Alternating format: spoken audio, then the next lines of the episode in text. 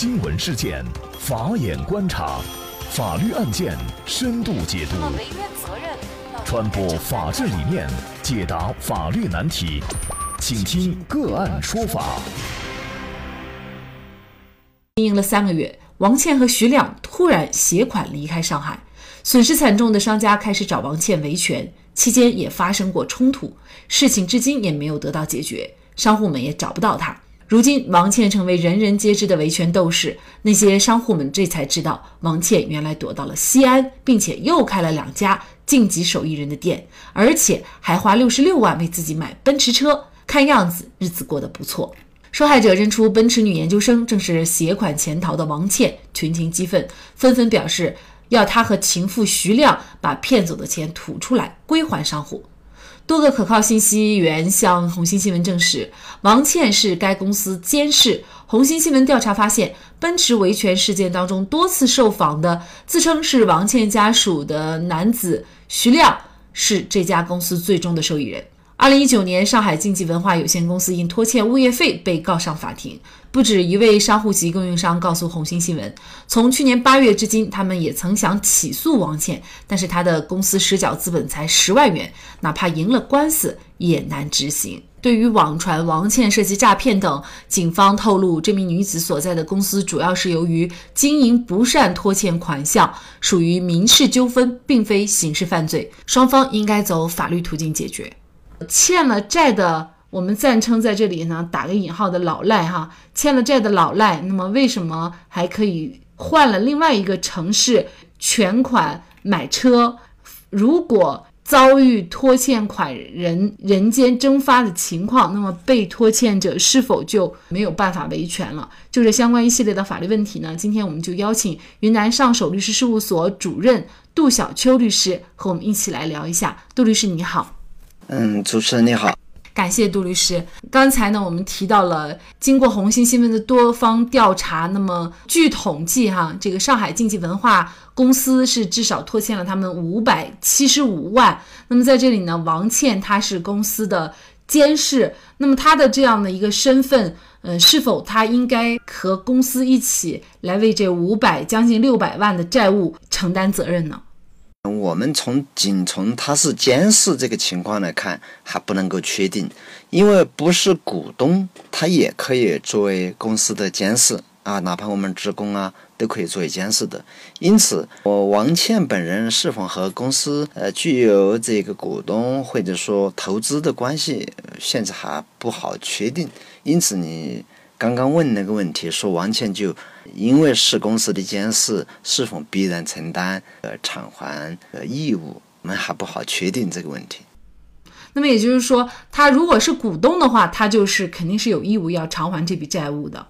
他如果是股东的话，如果说存在一个财产混同，或者说他的投资不到位等等原因的话。或者说有担保关系这些原因的话，有可能会他会承担这个债务的偿还责任的。那么像在这起事件当中啊，红星新闻也调查了，就是奔驰维权事件当中的这个男子徐某，其实是这家公司最终的受益人。那么这个男子徐某，他是否应该为这个债务来承担责任呢？呃，首先我们要明确，法人的债务，也就是公司的债务，呃，原则上和股东。那么是不存在着一个连带偿还关系的。依据公司法的规定，如果存在着股东投资不到位，或者说存在着和公司财产混同的情况，那么就存在着这个股东对公司的债务是要承担连带的偿还责任的。那我们来看哈，那么红星新闻它的调查显示呢，就是它查阅了相关的工商资料，显示这个上海经济文化公司呢，它的注册资本是十万块，那么股东是三个，一个是呢武汉竞技空间科技有限公司，还有上海博征企业管理有限公司，还有一个是黄某香。事实上，在这个注册的三个股东当中，并没有徐某和王倩这两个人。对，反正就是公司的债务让股东来承担。除了我们公司法当中呢，公司人格的否定，就是我说的那种情况，就是财产混同的情况；还有一种呢，就是处置不到位的情况，才可能涉及到主股东来偿还公司债务的情况。嗯，否则的话，就是公司的债务就有公司的财产来承担了啊。那么在这种情况下，多名商户也提出，他们也想过起诉王倩，但是呢，说他的这个公司呢，实缴资本才十万块钱，那么他们认为，哪怕赢了官司也很难执行，为什么呢？公司的实缴资本是属于公司的注册资本，和公司的财产它是两个概念。有些情况是公司的实缴资本或者说注册资本才十万，但是公司的法人财，他法人所拥有的财产有可能是几千万上亿，这种情况都有的。因此，公司是否有偿付能力，不能单看那个注册资本或者说实缴资本来确定公司的偿付能力的问题。据了解，就是这个上海经济文化公司晋级手艺人的这个美食广场是已经关门了哈。那么在这种情况下，到底公司有没有财产，需要怎么来查才知道？如果是诉讼请求被支持了，可以获得财产呢？首先要明白一个，就是说，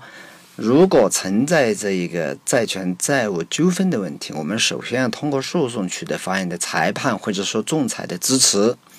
再一个，我们取得了生效的裁判文书了，我们可以申请法院强制执行。其次呢，我们债权人也要积极的协助执行机构来发现财产线索。当然，与债务人如果说联系上了，那么协商和解，那么也是一个很好的解决债务债权的好的办法。至于这个债务人，如果说找不找不到，他的财产线索联系不到，这个可能要记住与人民法院的强强制执行力。那么，人民法院现在的可以通过这个网上可以查询这个被执行人的财产线索。我们作为债权人，也要通过多种途径来发现财产线索，提供给法院来进行强制执行。那么您觉得在什么情况下有可能需要他来承担这个债务呢？一个是有可能他本人，比如说这个王倩，他对公司的债务进行了担保，那么他有可能要承担债务。再者呢，如果这家公司和王倩有实际的投资的关系，而王倩个人财产和公司的财产又产生了混同，那么就是我们公司法所说的法人人格否定。那么这法人这家公司的债务，那么王倩也可能会连带承担。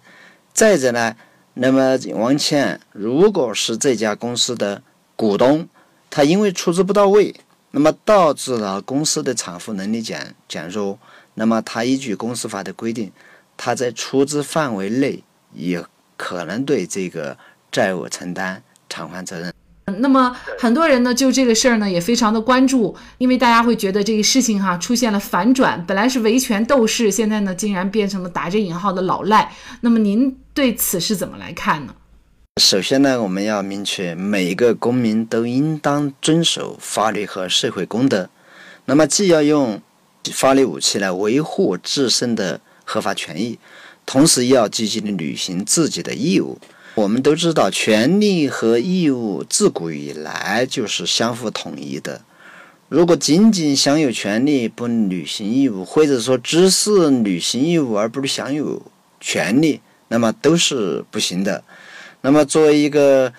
维权或者说比较有理智的呃维权人士，那么我觉得他也应当积极的履行自己应当履行的义务。这个事儿其实也反映了一个普遍存在的问题，就是拖欠款人，因为现在欠债的人太多了，那么很多时候呢就会玩失踪，很多被拖欠者是讨债无门，没有办法要钱了嘛。遇到这种情况下该怎么办呢？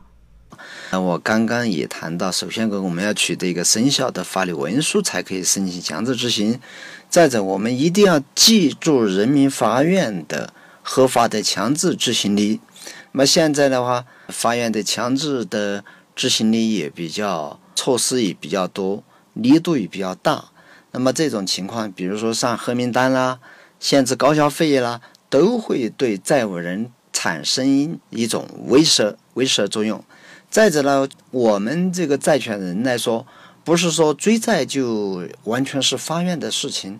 那么也是自己的事情。债权人也要积极的去发现这个财产线索，或者说发现这个人在哪个地方。当然，他发现他有多种手段，你比如说可以通过朋友打听，可以通过媒体追寻，也可以通过什么最古老的悬赏广告来让社会大众给你提供这个人的线索、财产的线索等等。所以说，这些措施和手段，只要是积极和合法的，我觉得都可以对这个债务人适用。好，那么维权女士王倩是否存在拖欠债款的问题，或许需要法院的进一步查明。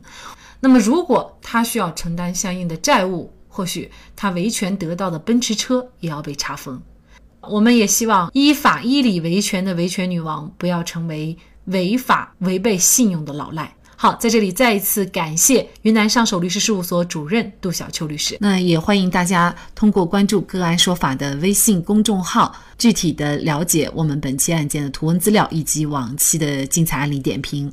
另外，您在生活工作当中遇到一些法律问题，都欢迎您通过添加幺五九七四八二七四六七幺五九七四八二七四六七这部电话号码的微信号向我们进行咨询和交流。给大家提供法律问题解答的都是我们节目邀请到的嘉宾了，他们都非常的资深、专业和负责任。感谢您的收听，我们下期节目再见。